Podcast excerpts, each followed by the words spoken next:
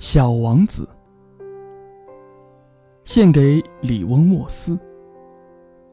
我恳请读到这本书的孩子，原谅我把它献给一个大人。我有正当的理由。这个大人是我在人世间最好的朋友。我还有个理由，他能理解一切，包括给小孩看的书。我有第三个理由，他生活在法国，现在又冷又饿，他需要安慰。如果这些理由还不够，那我就把这本书献给那个大人从前当过的那个孩子。所有大人最初都是孩子，但这很少有人记得。我把我的献词修改为：献给小时候的李翁沃斯。第一章。六岁那年，我在书上看到一幅很精美的画，那本书和原始森林有关，名字叫《真实的故事》。画里有条大蟒蛇正要吞食野兽。这里是那幅画的副本。书上写着：“大蟒蛇会把猎物整个吞进去，完全不咀嚼，然后它们就无法动弹了。要花六个月的时间，边睡觉边消化。”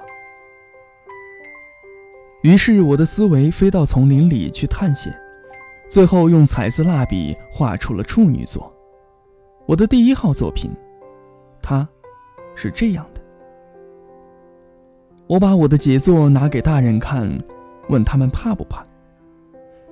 但他们回答说：“帽子有什么好怕的？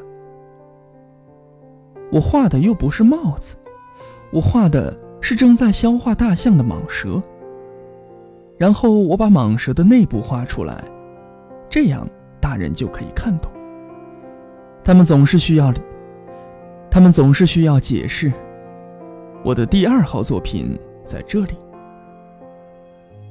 大人建议我最好别再画大蟒蛇，不管是肚皮敞开的还是肚皮闭上的，我应该专心学习地理、历史、数学和语文。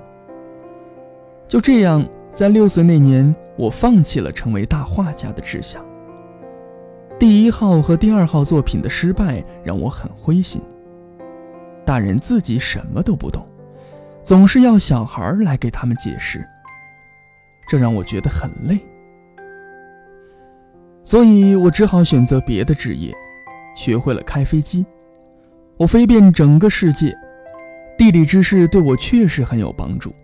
我看一眼就能分辨出中国和亚利桑那。如果在夜间迷航，这是很有作用的。后来我在工作上和许多重要的人有过许多交往，大部分时间我生活在成年人之间。我非常仔细地观察过他们，这并没有改变我对他们的看法。每当遇到在我看来头脑还算清楚的人，我就会用随身携带的第一号作品来试探他，我想知道是否有人能真正的理解这幅画。但答案总是：这是帽子呀。如果对方这么回答，那我不会再提起大蟒蛇、原始森林和星星。我会迁就他的水平，我会跟着他谈论桥牌、高尔夫、政治。或者领带，这些大人会很高兴，觉得他们结识的这个人真是通情达理呀。